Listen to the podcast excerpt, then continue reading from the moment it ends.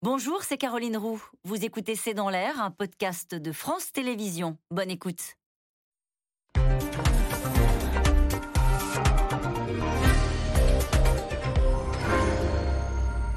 Bonsoir à toutes et à tous. Faut-il craindre une crise politique en Europe? Mario Draghi, qu'on avait surnommé le sauveur de l'euro, Mario Draghi démissionne de son poste de Premier ministre en Italie. Et en tête dans les sondages, en Italie, eh bien, c'est l'extrême droite post-fasciste des Frères d'Italie, avec à sa tête une jeune femme qui se définit comme, je cite, une mère, une italienne, une chrétienne. Alors faut-il redouter une crise politique et financière au cœur de l'Europe, et ce au moment même où des dissensions apparaissent sur la question de l'énergie, puisque la Hongrie de Viktor Orban s'affiche ostensiblement à Moscou pour signer un nouveau contrat gazier avec la Russie. Dix ans après la crise grecque qui avait failli faire imploser la zone euro, eh bien faut-il aujourd'hui redouter une nouvelle crise au cœur de l'Europe? C'est le sujet de cette émission de ce C'est dans l'air, intitulée ce soir Italie, gaz, Ukraine, l'Europe en danger. Pour répondre à vos questions, nous avons le plaisir d'accueillir Christophe Barbier. Vous êtes éditorialiste politique, conseiller de la rédaction de Franc-Tireur, auteur, auteur de La Citadelle assiégée, le populisme, les populismes contre l'Europe, et c'est chez Plomb. Anthony Bélanger, vous êtes éditorialiste à France Inter, spécialiste des questions internationales. François Baudonnet, vous êtes journaliste spécialiste des questions européennes à France Télévisions. Et je précise que vous avez été correspondant à Rome et à Bruxelles. Et puis enfin, Georgina Wright, vous êtes directrice du programme Europe à l'Institut Montaigne. Merci de participer à cette émission en direct. Anthony Bélanger, on commence avec vous. D'abord, pourquoi cette démission qui peut surprendre? Parce que contrairement à ce qu'on pouvait imaginer, euh, Mario Draghi était plutôt populaire en Italie. Ah, les Italiens l'aiment bien. Il est toujours deux tiers des Italiens, le- vous souhaitez le, le- le garder là. Il y a même une mobilisation de 1500 maires en Italie, maires et autres responsables politiques de premier plan, pour le supplier de rester, euh, ou plutôt supplier les parlementaires de voter, euh, de voter sa- la confiance et de rester au, au- au- euh, au pouvoir. En fait, euh, c'est presque, c'est presque de sa faute, j'allais dire. Mario Draghi, c'est un peu tout ou rien. Il a demandé la confiance de l'ensemble de l'Assemblée. Il voulait continuer avec un gouvernement d'union nationale qui allait de l'extrême gauche, enfin pardon, du centre gauche à l'extrême droite, en passant par les populistes du mouvement 5 étoiles. Et à la fin, euh, il a suffi que deux ou trois d'entre eux non pas ne votent contre lui, parce qu'on ne vote pas contre quelqu'un qui est si populaire, mais vote, ne, ne participent pas au vote Ah ouais. pour qu'il constate qu'il n'avait pas la majorité et il n'a pas voulu faire de la politique. Et pour une raison très simple, ce n'est pas un politique. Cet homme n'a jamais été élu. Et au fond, il a été appelé par le président, euh, le président Mattarella euh, en février 2021. Ça faisait un an et demi qu'il était là. Jusqu'à présent, il a réussi à conduire petit à petit l'ensemble des forces politiques dans une espèce d'union nationale vers les élections qui devaient de toute façon avoir lieu en janvier 2023. Et certains partis politiques ont préféré se compter aujourd'hui plutôt que de se faire, vous savez, conduire comme des, euh, comme des animaux jusqu'à l'abattoir euh, électoral en janvier prochain. Donc François Baudonnet, Mario Draghi, qui était populaire en Italie, démissionne, élection anticipée, tout le vous qui avez été correspondant à Rome, les Italiens ne sont pas lassés de cette instabilité. J'ai lu que la moyenne d'un gouvernement en Italie, c'est à peine un an. Oui, c'est ça. Il y a eu, euh, depuis euh, 1947, il y a eu euh, autant de, de gouvernements que, que d'années. En voilà. moyenne. Donc, effectivement, c'est un an, euh, un an et demi. Et là, en fait, euh, un an et demi, on est dans, dans- dans la moyenne. En fait, il a, plutôt mieux. il a- même. il a fait, il a fait la moyenne de- des gouvernements euh, italiens. Mais là, ça tombe vraiment très mal. Parce que justement, depuis l'après-guerre, c'est peut-être la, la première fois qu'il y a un, un gouvernement qui tombe, alors que la situation euh, internationale est aussi compliquée, évidemment, parce que, en particulier, il y a la, la- la guerre en Ukraine. Et euh, l'Italie étant le troisième euh, pays euh, sur le plan économique de, la- zone euro, évidemment, euh, on va regarder de très près ce qui se passe maintenant dans, les semaines qui viennent, et en particulier jusqu'aux élections qui ont été fixées au, au 25 septembre. Voilà, parce que Georgina Wright, on l'a dit, hein, enfin on le sait, Mario Draghi voulait moderniser l'Italie. Emmanuel Macron a, bah, en a été meurtri. Hier, il a salué un ami de la France euh, et il a salué un partenaire de confiance. Est-ce qu'on peut dire que c'est une mauvaise nouvelle pour l'Italie et surtout une mauvaise nouvelle pour l'Europe, cette démission de Mario Draghi hier, jeudi? C'est clair que le président de la République n'est pas le seul à lui rendre hommage. hein. Je veux dire, euh, même euh, la semaine dernière, on a vu le Premier ministre espagnol écrire une tribune chez Politico en- en demandant aux Italiens, mais reconnaissez la valeur de cet homme, en Europe. Et c'est vrai qu'il il avait une certaine preuve de confiance. Il y a, y Olaf Scholz, donc le chancelier allemand, qui décide d'aller à Rome avant même d'aller à Washington euh, pour le rencontrer. Euh, avec euh, la France, évidemment, on a vu la signature du traité du Quirinal, donc c'est un rapprochement bilatéral avec la France. Et en fait, l'Italie, parce que c'est c'est le troisième pays de la zone euro, c'est aussi le deuxième pays le plus endetté. Euh, de la zone euro avec 150% du, du produit intérieur brut, c'est pas rien. Donc ce qui se passe en Italie a évidemment des répercussions euh, au niveau européen. Alors au-delà de ça, on voyait qu'effectivement euh, Draghi c'était Monsieur réforme. Lui était capable de faire, de mener à, à- à terme les réformes pour accéder par exemple au plan de relance, c'est-à-dire le plan euh, de relance européen pour relancer l'économie européenne après le Covid. Il y a un tas de choses que l'Italie va devoir mettre en place. Draghi a été vraiment perçu comme le seul homme capable de le faire. C'est-à-dire qu'à Bruxelles, on lui faisait des chèques en blanc en disant tant que c'est Mario Draghi à Rome. blanc. Non, pas chèque en Non, blanc. Il- mais- il, a dû soumettre un plan national qui a dû, il en a discuté hein, au sein, de son, euh, au sein Qui a du été Parlement, validé, qui a été validé, validé par la Commission européenne. Mais ce qu'on a ressenti ces dernières semaines, c'était de la part de la, de la Ligue, notamment donc un des partis euh, au sein du Parlement italien, mais également de- des associations de construction qui disent en fait ce plan maintenant, étant donné la hausse des prix d'énergie, étant donné la hausse euh, des- du prix des matières premières, on ne va pas être capable euh, de pouvoir mettre euh, en, œuvre les réformes qu'on a promises. Christophe Barbier, démission de Mario Draghi à Rome, démission de Boris Johnson à Londres. En France, bah, Emmanuel Macron est très loin d'avoir subi un revers aux élections législatives. Est-ce qu'il y a. C'est le signe de quoi ça D'un malaise, d'une fatigue de nos démocraties occidentales? Bien sûr, c'est un des aspects du malaise démocratique, de la crise des démocraties et des démocraties de la gouvernance, de l'efficacité. On donne les pouvoirs à un exécutif qui a les moyens d'exercer ce, pouvoir. Les opinions sont méfiantes, les opinions sont mécontentes, donc en permanence, elles essayent de contrebalancer, voire de paralyser euh, les gouvernants en question. Avec un outil formidable, en tout cas formidablement pervers, venimeux, c'est la proportionnelle.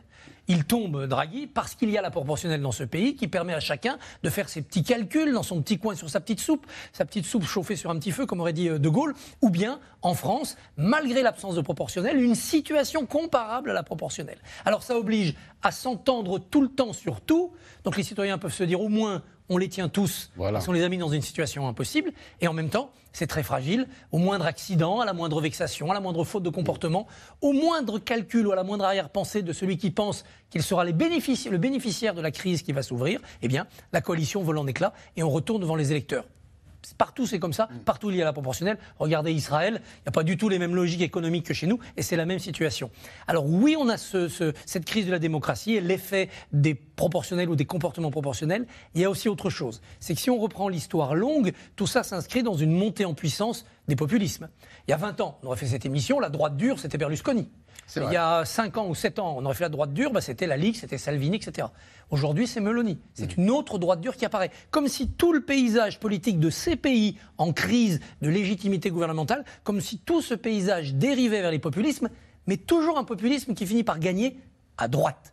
Quand il y a une ferveur populiste plutôt à gauche, la Grèce avec M. Tsipras, euh, Podemos en Espagne, au bout d'un moment, ça se retourne et ça repart dans l'autre sens. Alors, au lendemain de la démission de Mario Draghi, c'est donc le risque d'un retour à la case populisme pour l'Italie, vous l'avez dit, et la crainte d'une profonde crise économique pour l'Europe. Alors que la Banque Centrale Européenne relève ses taux, le spectre de la crise des dettes souveraines ressurgit pour la première fois depuis 2011 en Europe. Sujet de Julien Launay et Nicolas Baudry-Dasson. En Italie, le président de la République est en théorie une fonction honorifique. Mais le voilà sur le devant de la scène, comme rarement, pour dresser un constat d'échec. La situation politique a conduit à prendre cette décision. La discussion, le vote et la manière dont ce vote s'est exprimé hier au Sénat ont clairement montré l'absence de soutien parlementaire au gouvernement et l'absence de perspective de création d'une nouvelle majorité.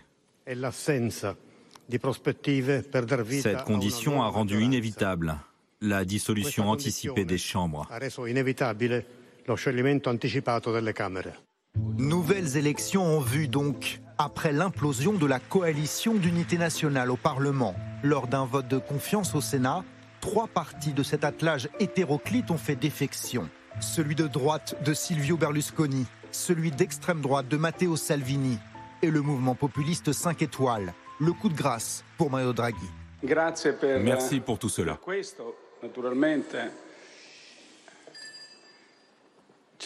Parfois, le cœur des gouverneurs des banques centrales est également touché.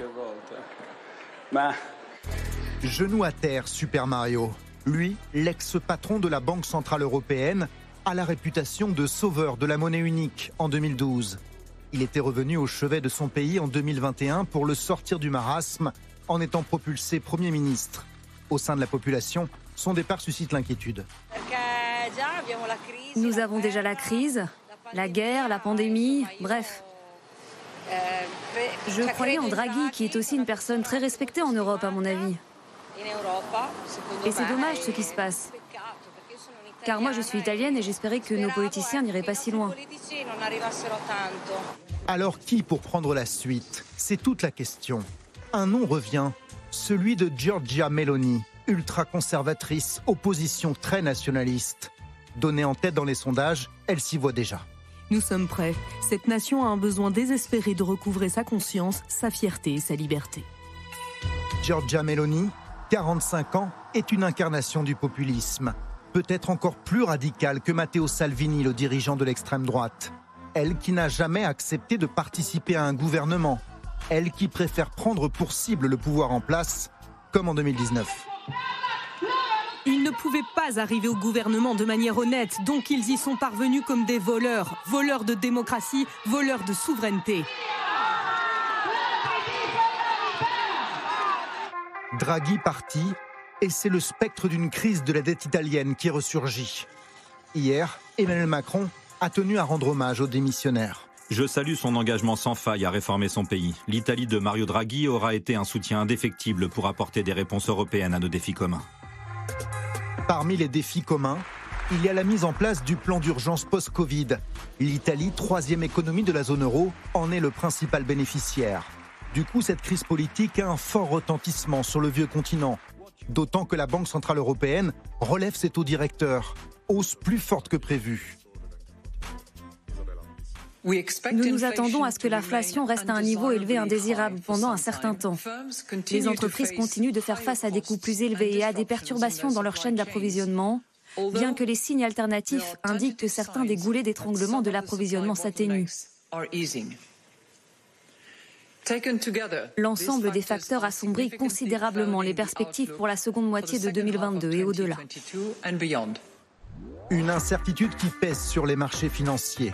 Ce matin, dans les tout premiers échanges, les bourses de Paris, Francfort et Milan étaient dans le rouge. François Bedonnet, question téléspectateur. Qui est Giorgia Meloni Donc c'est euh, celle qui est à la tête de ce parti Frères d'Italie. Elle dit Je suis une Italienne, je suis une chrétienne et vous ne me le retirerez pas. Est-ce qu'on peut dire que quelque part, c'est un peu la, Zemmour italienne?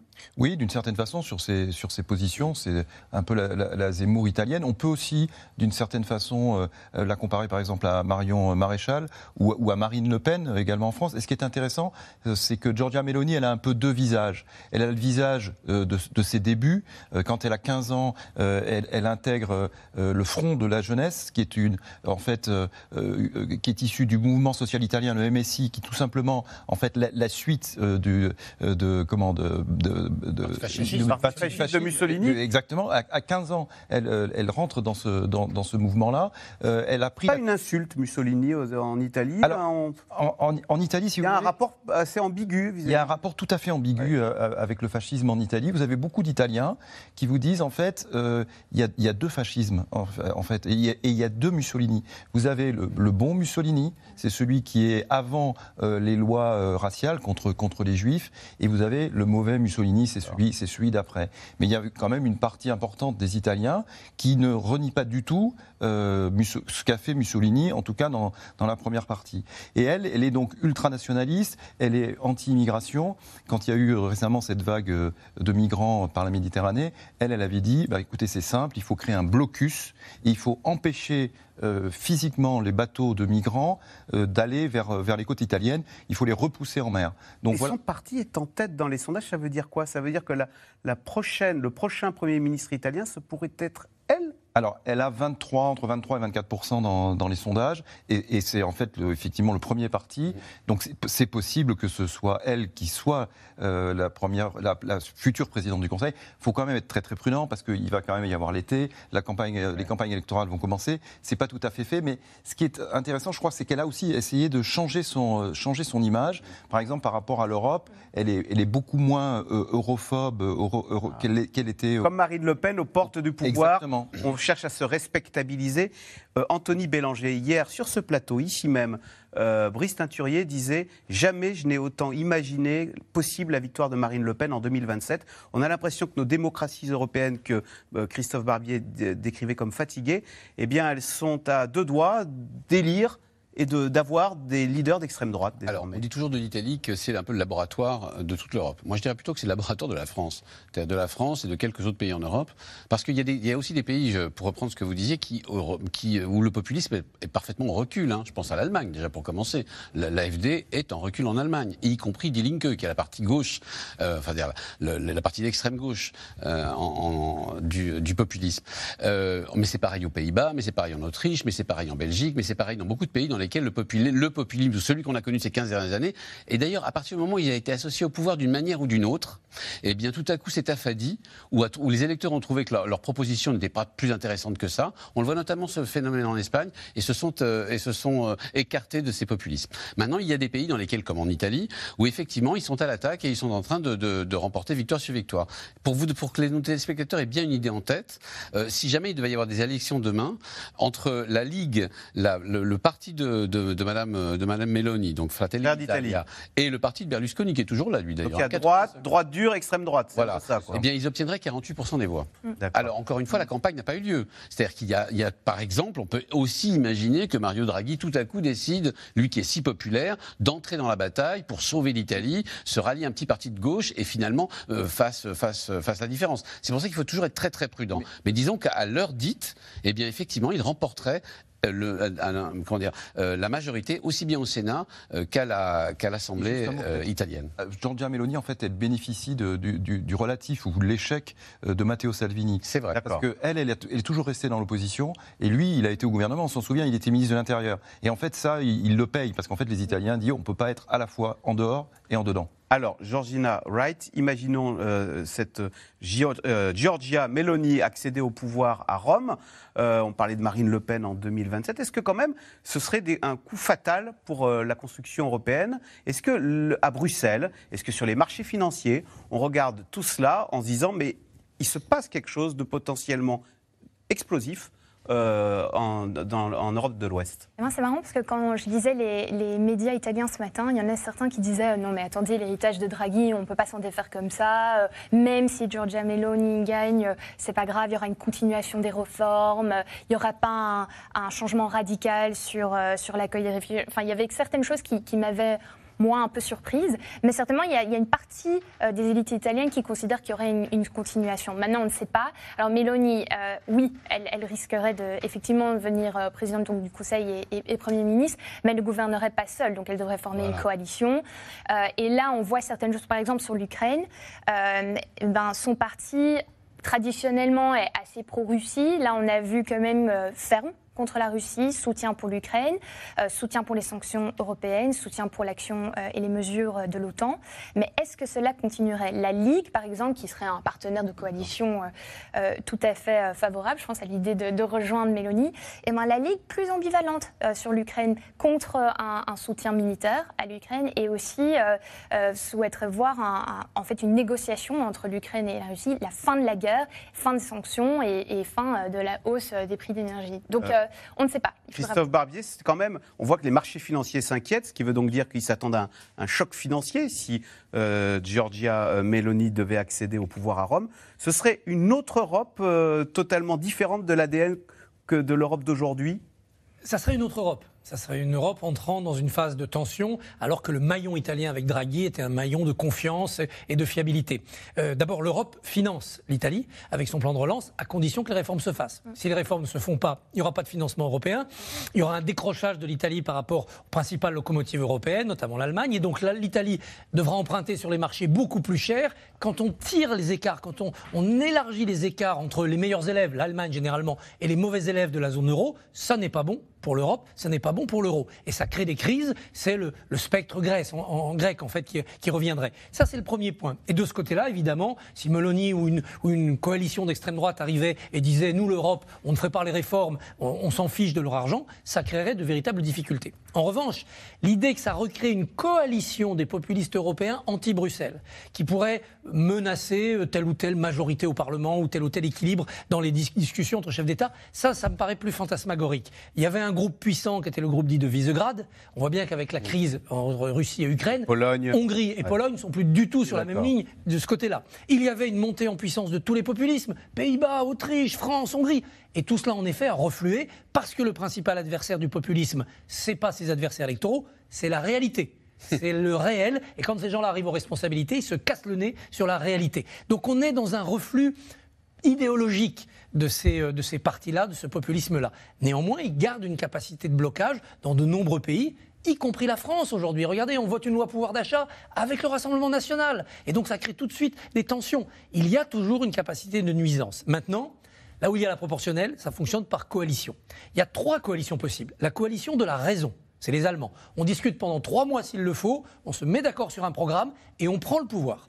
Il y a la coalition à l'italienne. On prend le pouvoir d'abord, et puis après on verra bien si on est d'accord et sur quoi. C'est ce qu'a fait Salvini avec euh, euh, le mouvement 5 étoiles, ça a fini par voler en éclats. Puis il y a le troisième moyen de faire coalition, c'est de ne pas faire coalition de gérer au texte par texte, au cas par cas. Une fois on est avec les uns, une fois on est avec les autres. C'est ce que la France est en train d'expérimenter en ce moment, avec un pouvoir instable, fragile, qui de temps en temps, souvent, s'entend vers sa droite, parfois va se renforcer vers sa gauche, et qu'à un cas, comme le veut l'expression, va essayer d'avancer le plus loin possible. C'est de la coalition d'improvisation. François Bedonnet, il y a dix ans, les marchés financiers ont attaqué la Grèce au point qu'elle ne pouvait plus emprunter sur les marchés financiers et les Allemands étaient à deux doigts d'exclure la Grèce de la zone euro. Est-ce que ce scénario catastrophe d'une attaque contre l'Italie, qui serait jugée mal dirigée par des gens peu sérieux, pourrait conduire à une version euh, italienne de la crise de l'euro? Sauf que là, l'Italie, c'est un morceau plus, indigeste Exactement. la Grèce. C'est possible, ça fait partie des, craintes qui on s'y prépare À Bruxelles, euh,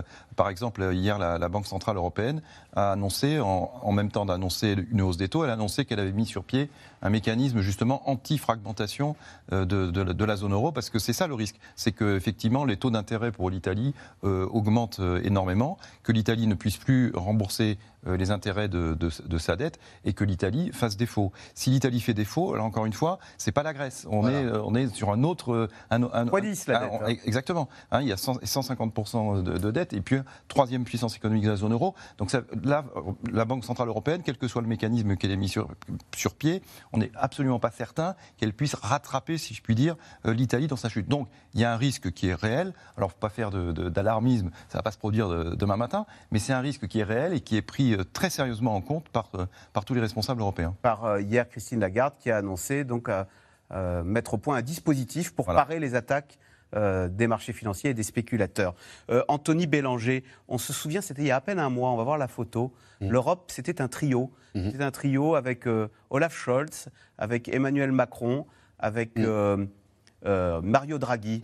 Est-ce qu'aujourd'hui, bah, hum, la physionomie de l'Europe n'est plus la même Et est-ce que Emmanuel Macron s'inquiète justement euh, bah, de comment est-ce qu'on va, les Européens vont gérer cette guerre en Ukraine si maintenant qu'il n'y a plus Mario Draghi? Bah, C'est-à-dire que Mario Draghi, Mario Draghi, c'était un peu le chéri de ces dames. C'est-à-dire que voilà un homme qui n'était pas élu, certes, je vais presque en dire du mal, mais qui n'était pas élu et qui, depuis dix ans, était absolument dans toutes les instances européennes, qui avait sauvé l'euro, qui avait oui, c'est ça qu'on oublie. Le, hasard, c'est tout le monde. Le quoi qu'il en coûte, c'est lui hein, pour l'euro. Oui, hein, en plus. Donc il était en syntonie parfaite avec euh, l'ensemble des gouvernements normalement élus, on va dire, sans populisme. Donc en Union Par ailleurs, il est, c'est très important d'avoir quelqu'un de fiable à la tête de la troisième économie de l'Europe. C'est-à-dire, vous parliez tout à l'heure de la Grèce, autant l'Europe, vous, souvenez-vous, l'Europe a quand même failli flancher sur l'histoire de la Grèce, avec une dette qui était de, l'ordre de 200, 200 milliards d'euros. Là, l'Italie, c'est tout à fait une autre affaire. C'est-à-dire s'il y, a, s'il y a bien un pays too big to fail, comme on dit dans les, comme disent les banquiers britanniques, c'est-à-dire trop gros euh, pour chuter, c'est bien l'Italie et j'ajouterais l'Espagne.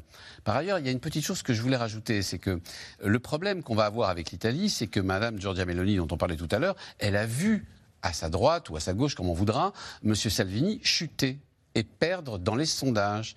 Donc elle sait ce qu'il ne faut pas faire. Et notamment, il ne faut pas, selon dans, son analyse elle, hein, s'accommoder trop avec justement cette, cette, intelligentsia, cet establishment européen euh, qui voudrait faire rentrer l'Italie dans le rang. Donc ça risque d'être un peu euh, le chemin, euh, le chemin des semaines ou des mois à venir pour l'Italie. Christophe Barbier, comment est-ce que Vladimir Poutine voit-il tout cela?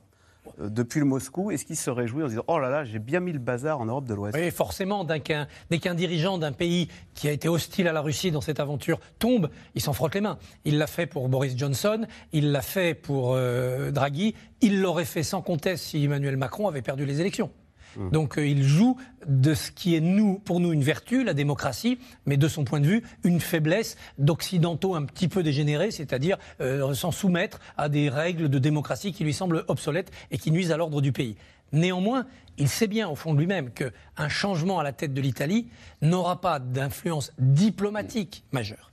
Sa partie à lui contre l'Europe, elle se joue ailleurs. Ce qu'il peut néanmoins activer comme sentiment, c'est d'essayer de dire aux Européens, aux opinions européennes, et il a pour ça des médias amis, il a des moyens d'influence, il a les réseaux sociaux, c'est de dire à ses opinions, vous voyez les sanctions économiques prises par vos gouvernements contre moi, contre mon pays, contre la Russie. Non seulement ça ne marche pas, je continue à financer ma guerre, mon économie ne se porte pas plus mal, le rouble ne s'est pas effondré, mais en plus, vous, les petits, vous en êtes punis dans vos pays parce que vous payez tout plus cher, parce qu'on vous fait miroiter que le chauffage va baisser à, 17 degrés cet hiver chez vous, parce que vous voyez bien que sur les exportations et importations, votre vie est plus compliquée. Vous voyez, vos gouvernements, par les sanctions économiques, ont choisi une voie qui vous punit et qui ne me punit pas. S'il arrive à instiller dans la durée ce sentiment aux opinions, notamment si on entre dans un hiver de pénurie, un hiver compliqué, là, il va falloir que les gouvernements européens refassent une pédagogie beaucoup plus claire de leur stratégie du sixième ou septième paquet de sanctions, je ne sais plus où on en est, vis-à-vis de la Russie. Alors justement, quel est le jeu de Vladimir Poutine? L'Ukraine et la Russie ont signé cet après-midi à Istanbul un accord permettant d'exporter les céréales ukrainiennes bloquées dans le port de la mer Noire. Des céréales qui, on le sait, hein, font cruellement défaut hein, sur les marchés mondiaux. Concernant le gaz maintenant livré vers l'Europe, eh bien Poutine continue de souffler le chaud et le froid avec des livraisons qui ont repris. Sujet de Constance Meyer avec Benoît Thébault.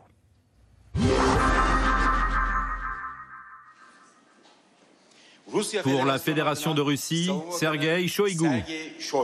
Le ministre russe de la Défense pour signer un accord sur le blé. Autour de la table, le secrétaire général de l'ONU soulagé d'avoir échappé à une crise alimentaire mondiale. Merci beaucoup à vous, fédérations russes et ukrainiennes, d'avoir surpassé les obstacles et mis de côté vos différends pour bâtir le chemin qui servira le bien commun pour le bien-être de l'humanité. Un accord esquissé mardi à Téhéran par Vladimir Poutine en personne à l'occasion de son second déplacement depuis le début de la guerre. Le président russe accepte de faire un geste sous le regard d'un Erdogan entremetteur. Nous avons progressé grâce à votre médiation. Toutes les questions ne sont pas résolues, mais il y a un mouvement en avant, et c'est bien. La délégation russe a adopté une position positive. Le résultat que nous obtiendrons de cette réunion aura un impact positif pour le monde entier.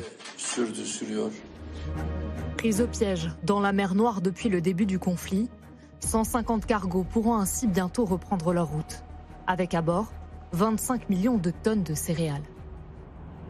L'Ukraine, le grenier à blé du monde, retrouve sa mission. Dans la région du Donbass, peu importe les pluies de bombes, les agriculteurs n'ont pas cessé leur moisson. C'est comme partout dans le pays. Les raids aériens viennent et repartent. Il est plus facile de travailler à l'intérieur de la moissonneuse parce que vous n'entendez pas les explosions. La Russie ouvre à nouveau les vannes pour les exportations de céréales et pour le gaz.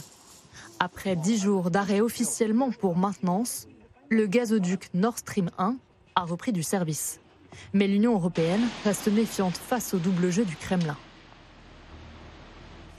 Nous devons nous préparer au pire scénario. Même si nous sommes en été, il faut penser à l'hiver. En prévision d'éventuelles coupures cet hiver, l'Union appelle à la sobriété et à la solidarité. Les pays membres sont invités à réduire de 15% leur consommation de gaz, impensable pour le Portugal et l'Espagne, qui ne souhaitent pas jouer le jeu. Nous considérons que cette injonction se produit sans orientation préalable, sans discussion au sein du Conseil européen, alors qu'il y aura des conséquences économiques.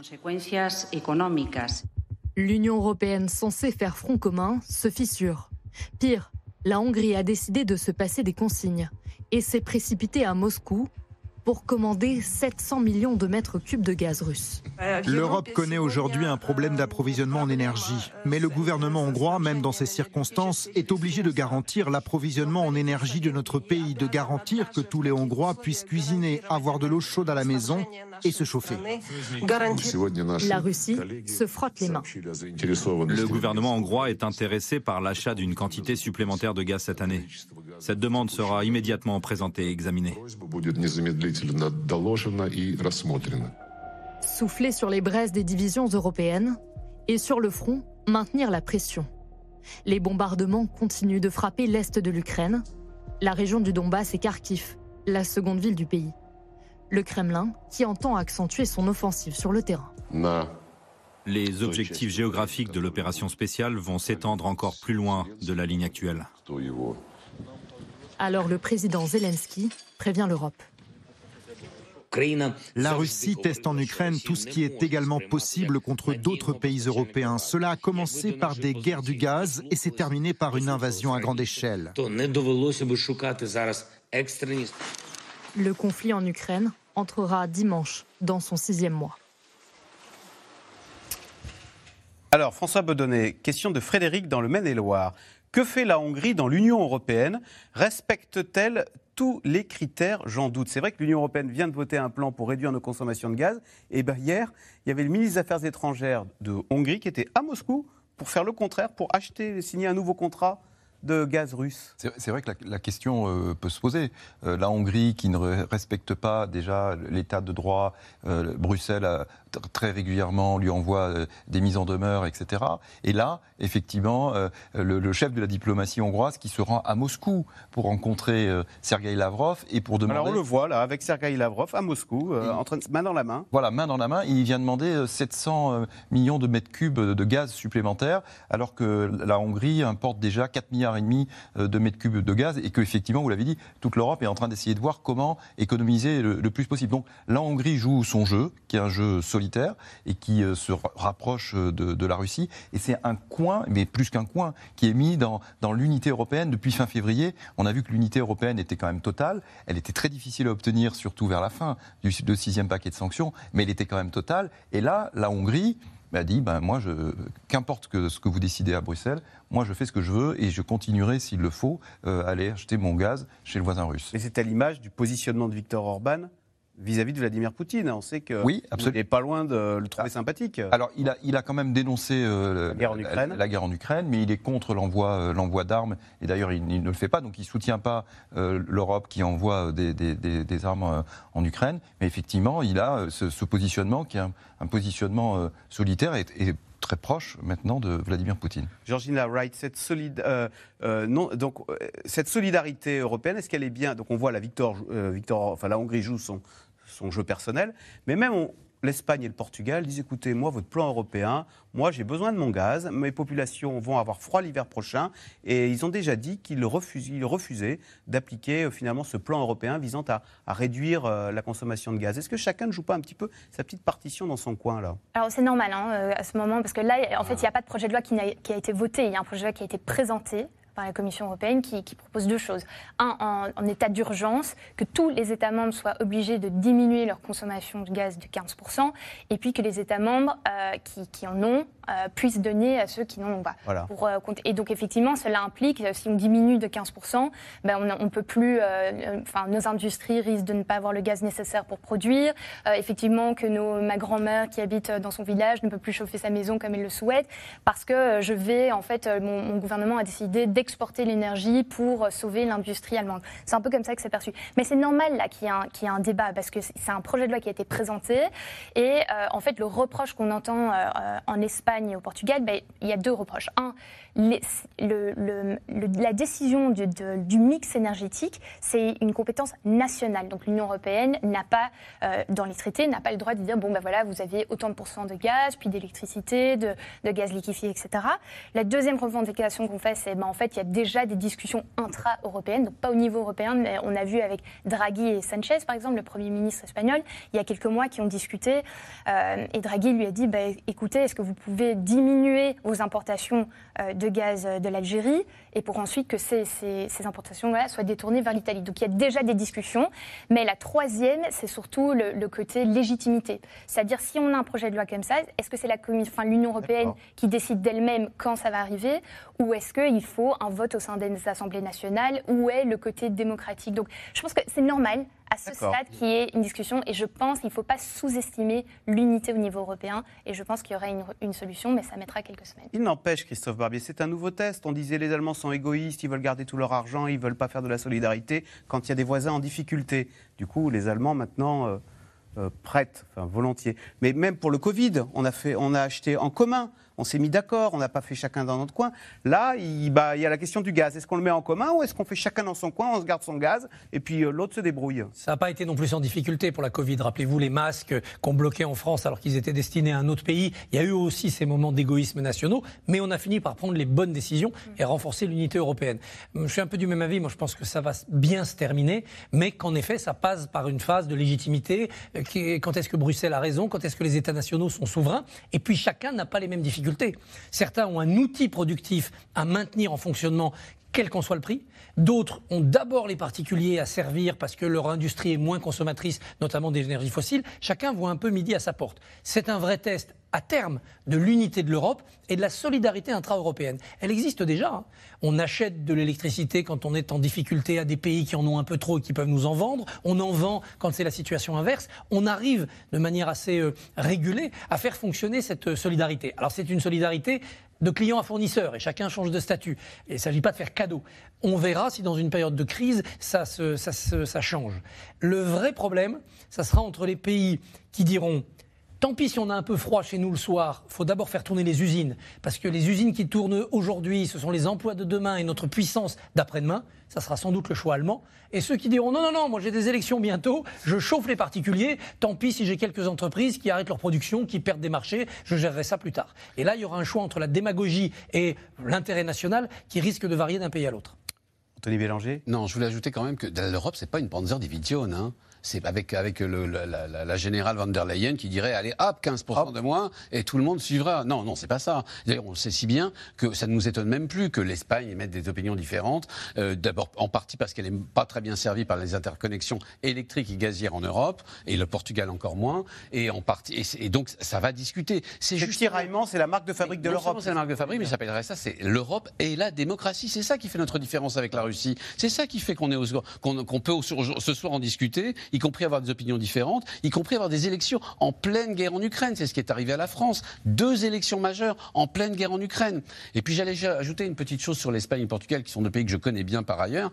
Les Espagnols et les Portugais ont l'impression d'être quand même un peu les dindons de la farce. Parce que c'est eux qui possèdent un tiers des capacités de regazéification de GNL en Europe. Ils ont six usines en Espagne, une usine au Portugal. Ils ont fourni ces dernières semaines 20% du gaz regazéifié, vous savez, ce gaz qui vient des États-Unis et qui nous a d'une certaine manière euh, du gaz russe ces dernières semaines. Eh bien, ils ont l'impression qu'ils ils ont fourni 20% un, euh, voilà, un cinquième du gaz européen regazéifié est passé par l'Espagne et le Portugal. Ils ont mis toutes ces, euh, installations à la, disposition de l'Europe. Et, aujourd'hui, on voudrait qu'en plus, euh, ils soient mal servis par un plan européen. Bah, ils vont discuter. Alors François Bedonnet, on le voit comment Vladimir Poutine nous tient avec son gaz. On avait eu l'impression qu'il tenait le monde aussi avec ses céréales. Et puis, aux surprises, Vladimir Poutine montre un visage très bienveillant et il vient de signer avec l'Ukraine un accord pour euh, faire passer euh, ces tonnes de céréales qui étaient bloquées sur les ports ukrainiens. Comment interpréter ce geste de bonne volonté de Vladimir Poutine? Quel message veut-il faire passer? Ce qui est d'ailleurs incroyable, c'est que dans le, reportage que vous avez diffusé, c'est que tout le monde remercie euh, Vladimir Poutine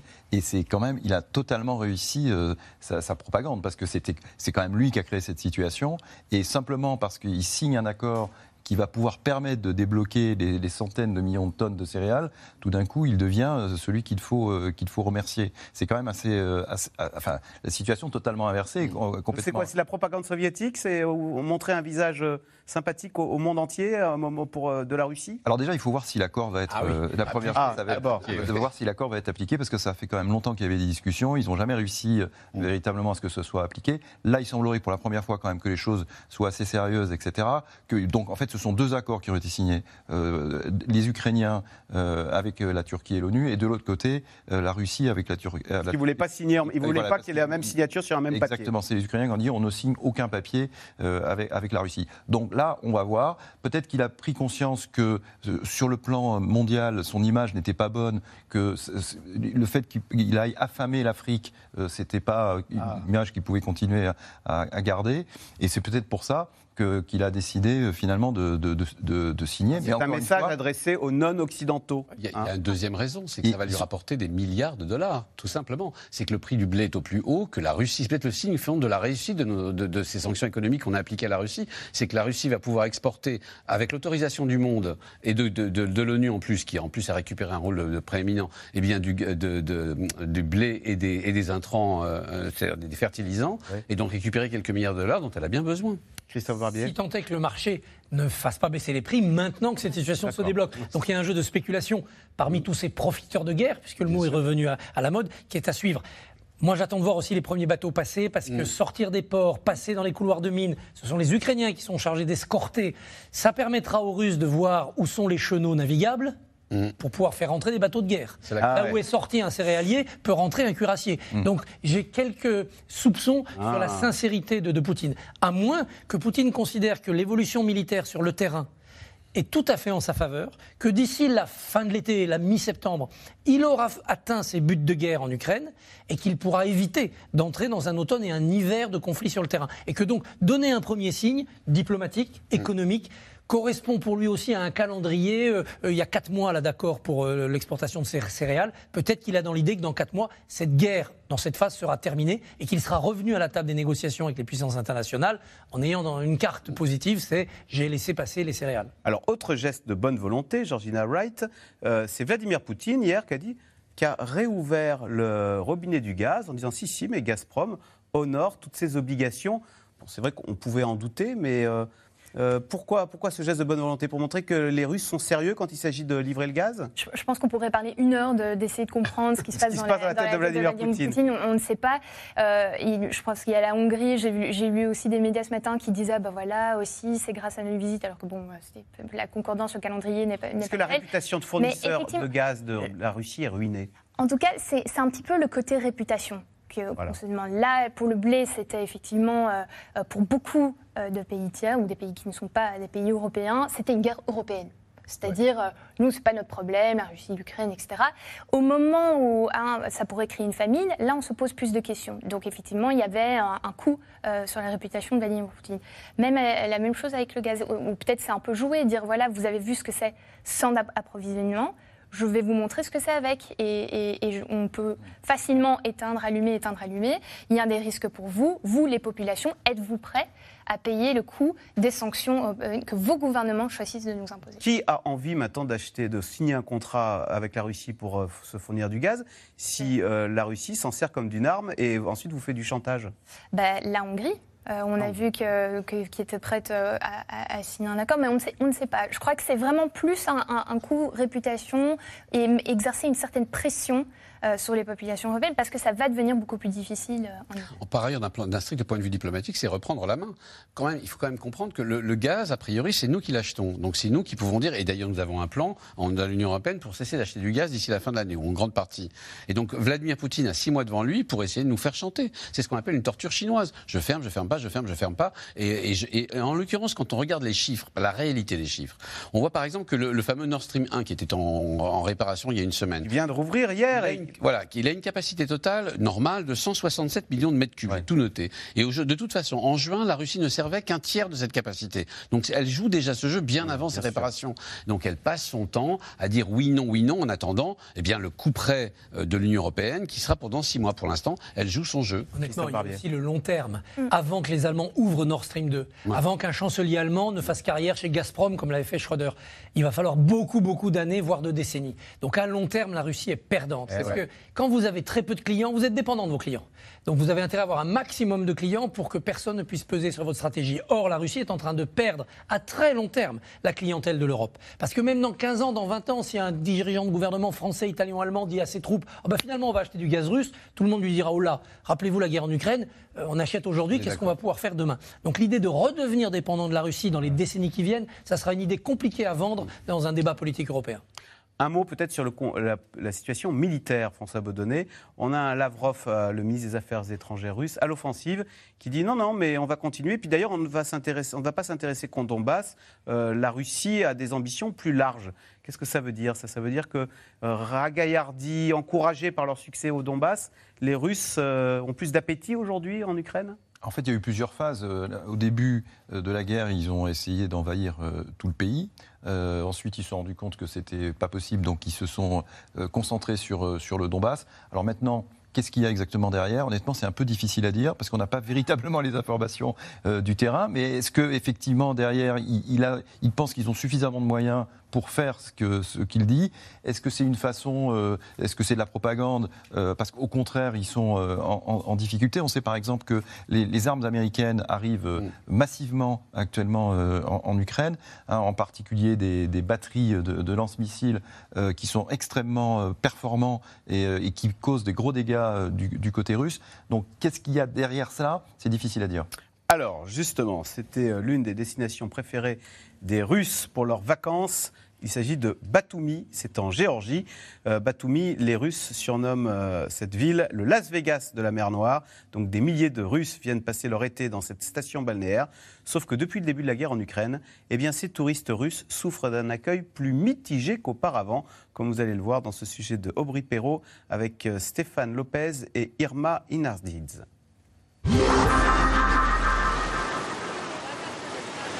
Elle est surnommée le Las Vegas de la mer Noire.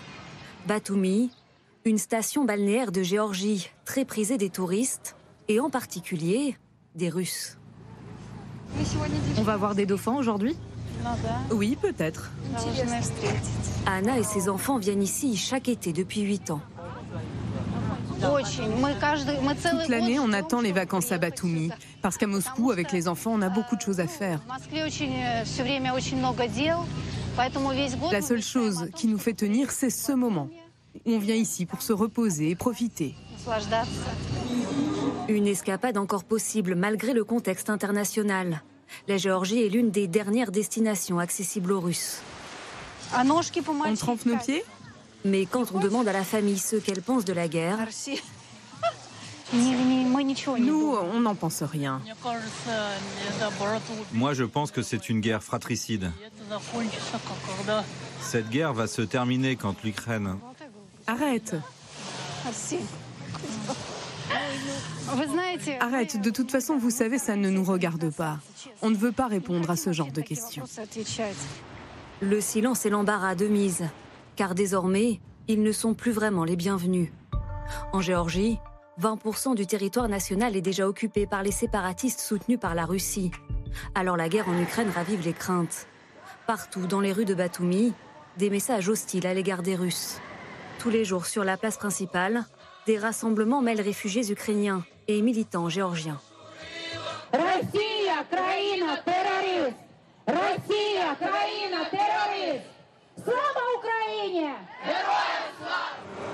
Dans cet hôtel de la ville aussi, on assume désormais de prendre position. Exit les touristes russes qui représentaient pourtant la majorité de la clientèle. Tout est fait pour attirer d'autres nationalités. Nous avons surtout des clients d'Arabie saoudite ou d'Asie. Des Russes Non, aujourd'hui on n'en a pas.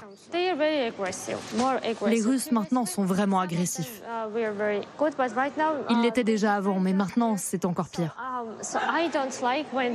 Je n'aime pas quand ils disent que la guerre en Ukraine est une bonne chose. Nous, les Géorgiens, nous ne sommes pas d'accord avec ça. Nous n'aimons pas la guerre. Eux non plus n'aiment pas la guerre. Et ils sont russes. Irina Evgenie, journaliste, ont fui Roscoff au début du conflit. Une vie laissée sur place et un nouveau quotidien bien étrange ici, au milieu de leurs concitoyens en vacances. Je me souviens par exemple de ce bombardement en Ukraine, quand un immeuble a été bombardé et qu'une petite fille a été tuée. Eh bien nous, ce jour-là, on continuait de voir nos proches publier des photos de leur quotidien, comme si de rien n'était. Ils continuent de vivre normalement. Nous aussi, on vit normalement, alors que la situation est très difficile, mais on ne peut pas détester les gens pour ça. Nous les retrouvons dans leur nouvel appartement.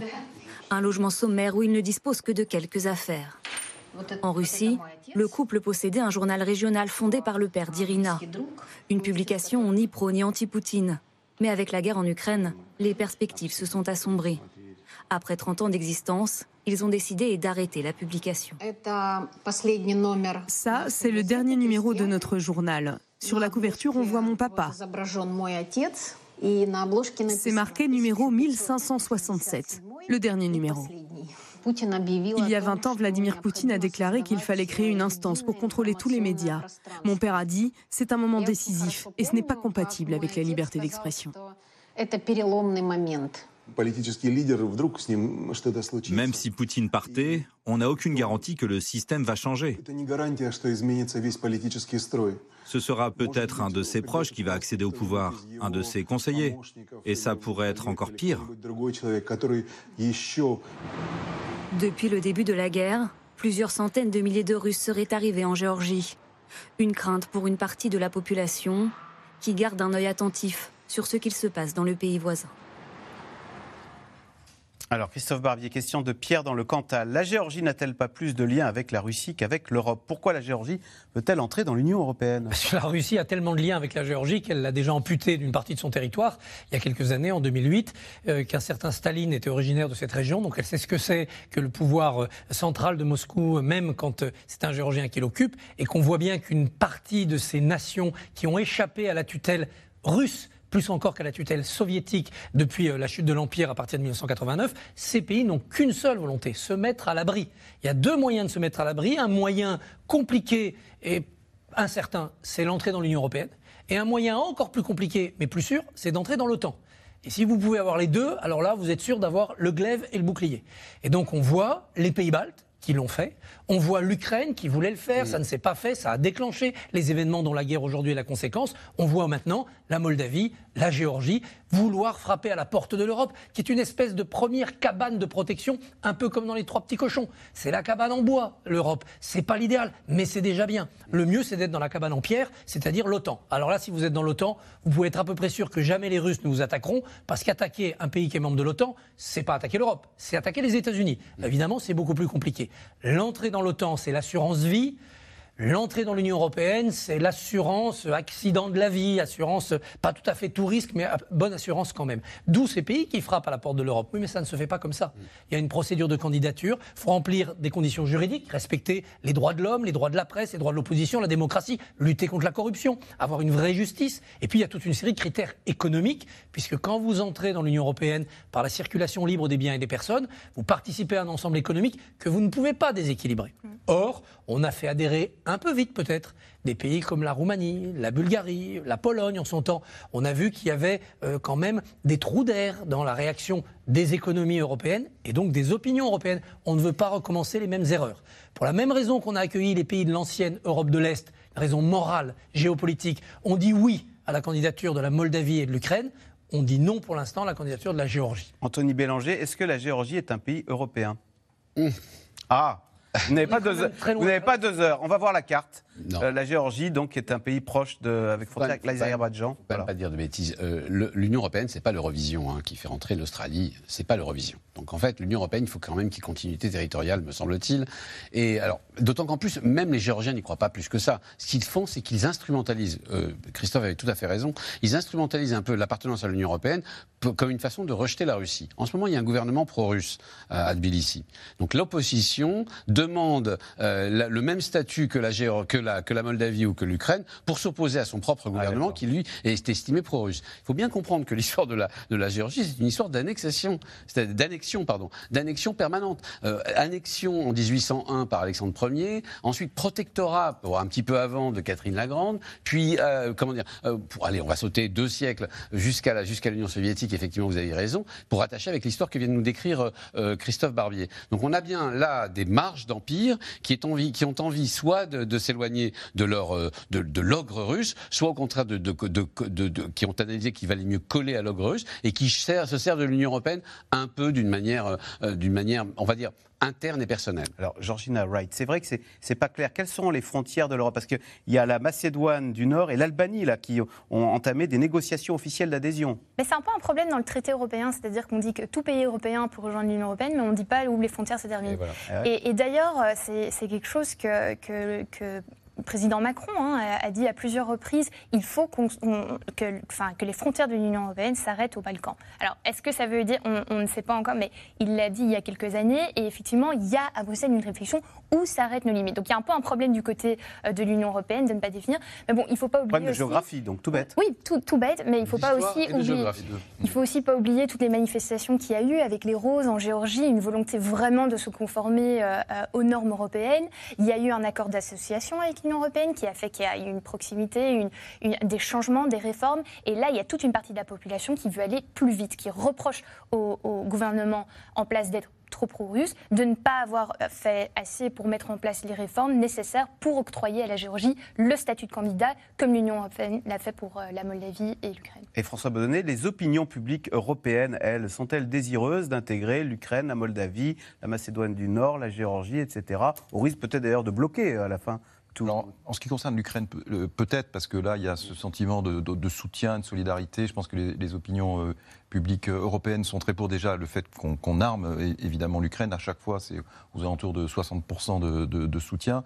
Après, sur l'intégration européenne, honnêtement, j'ai pas les chiffres, mais on peut imaginer que oui. Après, sur d'autres pays comme, comme la Géorgie, là, c'est quand même assez. Euh, c'est moins, c'est moins certain. Et globalement, il y a quand même un fort scepticisme sur ces élargissements euh, successifs dont effectivement on ne voit plus la fin et on se demande euh, où, où, ça va s'arrêter, sachant qu'il y a des pays qui ont fait ces demandes il y a très longtemps, en particulier par exemple la Turquie, mmh. qui a une partie effectivement de son territoire en, Europe et, une petite partie, une petite partie et, l'autre partie en Asie. Alors si c'est uniquement des critères géographiques ou voilà géographiques, historiques, de toute façon, je crois qu'il y aura jamais. Enfin ça, on pourrait refaire les c'est pour ça qu'Emmanuel Macron avait a dégainé son projet de la communauté, politique, européenne, Voilà ce qui permet un ersatz de l'Union européenne. Pays qui voilà qui sont un peu un peu périphériques euh, d'être quand même embarqués euh, dans le bateau euh, européen sans véritablement y être à la table des 27. Voilà. D'autant qu'on a déjà des outils, les contrats d'alliance économique mmh. participent de cet élargissement qui n'en est pas un. Des contrats de sécurité aussi sont déjà en place, qui ne sont pas des, des alliances militaires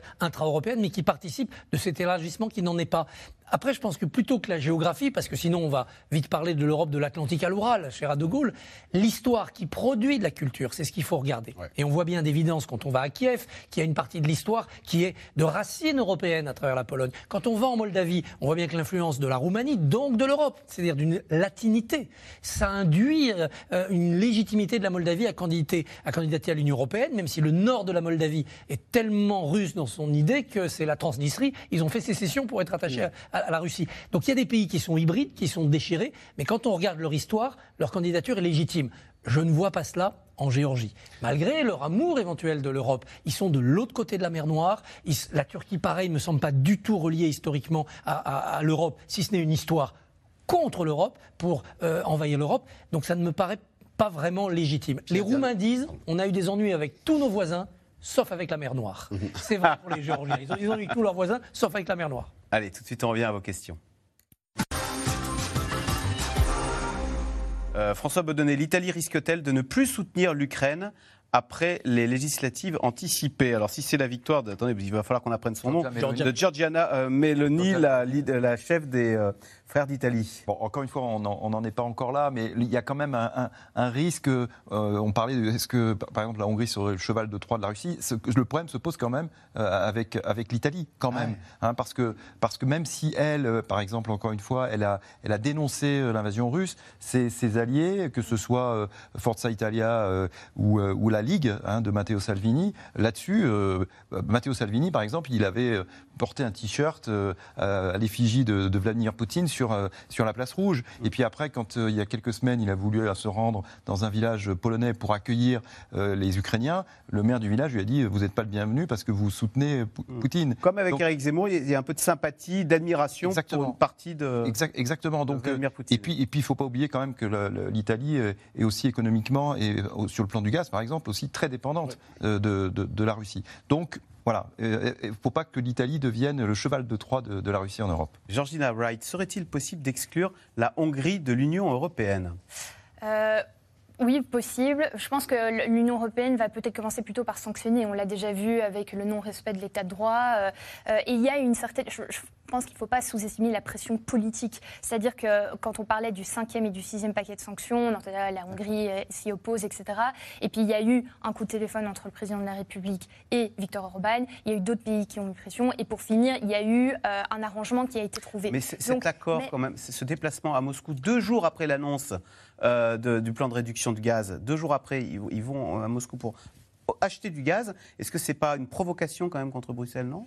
Ben, La Hongrie dirait, euh, nous avons, c'est notre, notre compétence nationale de décider notre mix énergétique, on n'a rien fait de mal. Maintenant, effectivement, je crois que ça va devenir très difficile. La Hongrie aussi bénéficie hein, de fonds européens euh, euh, pour rénover son système agricole, pour un tas de choses. là, on peut commencer à mettre pression en disant, ben voilà, si vous optez pour une autre, une issue, eh ben, c'est fini les fonds européens pour vous aider, c'est fini le plan de relance et, et exercer une certaine pression. Mais oui, oui, c'est possible, mais je pense que l'Union européenne préférerait sanctionner d'abord euh, avant d'aller pour l'option nucléaire qui serait euh, de L'exclusion. Anthony Bélanger, question de Karine dans l'Oise. Euh, dans cet accord sur les céréales, comment faire confiance aux Russes? La réputation des Russes, elle n'est pas bonne en ce moment euh, sur le, respect des contrats? Ce que disent les Américains, en fait, c'est que les Russes signent un petit peu tout ce qu'ils veulent. De toute façon, après, le problème, c'est qu'ils bombardent les silos à grains et qu'ils bombardent les, ports qui ça permettrait aux, grains ukrainiens d'être exportés facilement. On sait qu'il y a 18 millions de tonnes de grains qui sont en ce moment scotchés dans les, dans les silos à grains, euh, stockés dans les silos à grains ukrainiens, prêts à être exportés. Et une des raisons pour lesquelles, d'ailleurs, la Russie a beaucoup insisté euh, pour, enfin, je veux dire, à signer en ce moment, c'est parce qu'on commençait à trouver des voies alternatives. Alors, un peu plus compliqué, plus lointaine, mais par exemple en juin. Pour acheminer ces céréales. Acheminer ces céréales. C'est céréales. C'est-à-dire qu'en fait, on, commence, l'Ukraine commençait à pouvoir se passer de la Russie. Et, tout simplement, euh, par exemple, en juin, ils ont réussi à exporter 2 millions de tonnes de céréales. non, non, bah, en, récupérant, vous savez, la fameuse île au serpent, ah. ça a ouvert une voie maritime qui a permis à des plus petits bateaux ukrainiens d'exporter en partie les, grains. Donc, on commençait à trouver des solutions qui sont, mais encore une fois, la Russie a aussi intérêt à ne pas déplacer cette, euh, cette guerre d'une guerre, effectivement, vous le disiez, stricto vu euh, stricto ukraino-russe euh, et européenne et occidentale, c'est comme ça que c'était perçu dans le monde entier, sur, sur, une, euh, sur, un, sur un terrain mondial. Je vous donne un exemple. Euh, L'Égypte, premier importateur mondial de blé, n'est absolument pas concernée par la guerre en Ukraine. Et entre l'Ukraine et la Elle en est victime. Mais elle en est victime et donc elle commençait à, ruer dans les brancards, d'autant que c'est un énorme euh, comment dire, acheteur d'armes de, de, de, russes et qu'elle commence à dire, eh bien écoutez, trouvez une solution parce que sinon je vais, faire, je vais devenir fait et partie de cette guerre, bien malgré moi. Alors, une colle. La France a-t-elle établi des accords privilégiés avec l'Algérie pour acheter son gaz? Puisque la France achetait du gaz en Russie, est-ce qu'on peut renforcer euh, les accords avec l'Algérie? Non. On n'est pas dans les meilleurs termes en ce moment. Non, mais surtout, on ne peut pas parce qu'on n'a pas, les, pas les tuyaux, tout simplement. Il n'y a pas de gazoduc, mais en GNL Les tuyaux, alors en GNL, c'est possible, mais l'Algérie n'a pas assez investi ces 20 dernières années, ou c'est même ces 10 dernières années, pour pouvoir développer sa, sa gazification. Deuxièmement, l'essentiel de son gaz part en ce moment, vous l'avez euh, vers l'Italie, enfin l'essentiel de son gaz. disons que les capacités, les grosses capacités partent vers l'Italie ou vers l'Espagne. Elle s'est elle-même tirée une balle dans le pied en interdisant l'exportation par un gazoduc qui passait par le Maroc. Je ne vais pas revenir sur cette histoire, mais c'est vrai que chaque fois qu'on a des matières premières, on a tendance à les utiliser comme d'une arme pour faire un chantage. Alors, ce qui, ce qui était fascinant avec l'Algérie, c'est qu'on pense toujours qu'on a une relation privilégiée avec l'Algérie, mais enfin le premier et le deuxième client en Algérie, c'est pas la France, c'est l'Espagne et l'Italie. Euh, donc en fait, l'Algérie euh, et ensuite on connaît l'histoire compliquée, complexe euh, que nous avons avec l'Algérie, qui en fait du coup réduit nos possibilités d'intervention ou de pression. L'Union européenne parviendra-t-elle à mettre le gaz dont elle dispose dans un marché commun? Christophe Barbier, on dit toujours que l'Europe progresse dans les crises. Oui. On a une crise énergétique là. Pas seulement le gaz, c'est toute une réflexion énergétique qu'il faut réussir à penser au niveau euh, ah européen en préservant la souveraineté de chaque État de choisir son mix. Certains ne veulent pas de nucléaire, d'autres en veulent plus. Certains sont en avance sur les énergies renouvelables, d'autres sont en retard. En respectant la souveraineté de chaque État, il faut aboutir à une solidarité européenne. C'est-à-dire en cas de manque des uns, est-ce qu'ils trouvent des surplus chez les autres Et comment se fait cet ordre prioritaire d'affectation C'est ça qu'on est en train de bâtir. On l'a réussi pour des domaines qui échappaient complètement à la tutelle européenne, le domaine de la santé, avec un plan de vaccination contre la Covid qui a été pensé au niveau européen, réalisé au niveau européen, c'est-à-dire qu'on a acheté en tant qu'Europe, ce qui nous a permis d'avoir des prix beaucoup plus bas.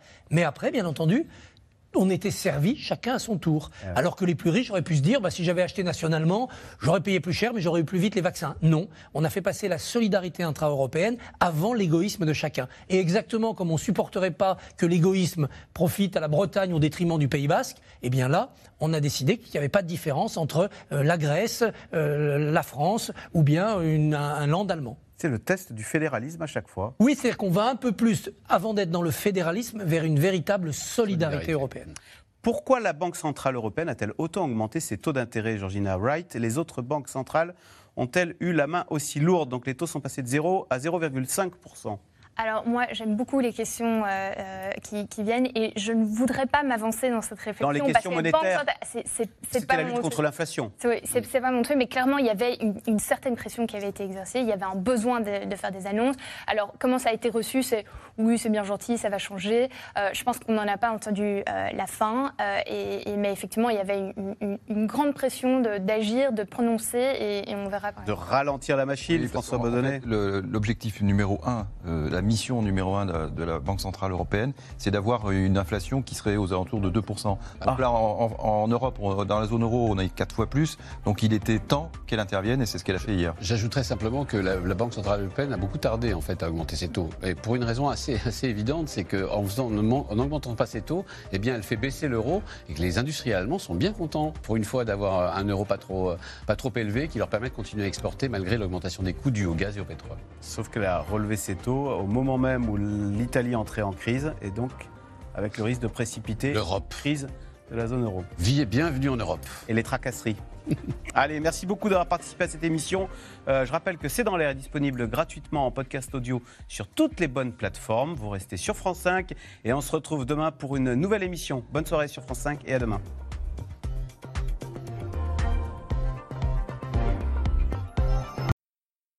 C'était C'est dans l'air, un podcast de France Télévisions. Alors s'il vous a plu, n'hésitez pas à vous abonner. Vous pouvez également retrouver les replays de C'est dans l'air en vidéo sur France.tv.